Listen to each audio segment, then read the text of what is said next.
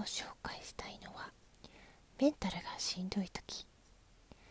メンタルがしんどい時に一番やってはいけないこと。それは何もしないということ。人は何もしていないとどんどんとネガティブな方へ引っ張られてしまう生き物。その結果1だったネガティブが知らない間に10になっているなんていうことはよくあること。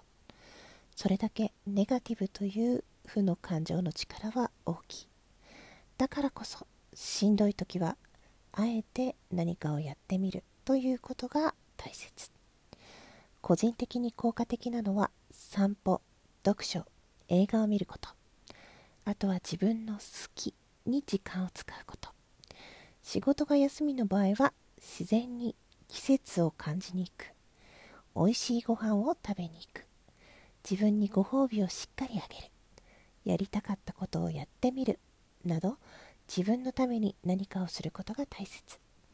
もちろんお休みの日は家でゆっくりしていたい人も多い。でもメンタルがしんどい場合はあえて家から出てみるのも効果的なんだ。何かをするということはネガティブを考える隙を与えないということ。そしてそれは現実逃避なんかではなく自分の機嫌を取れているということだ。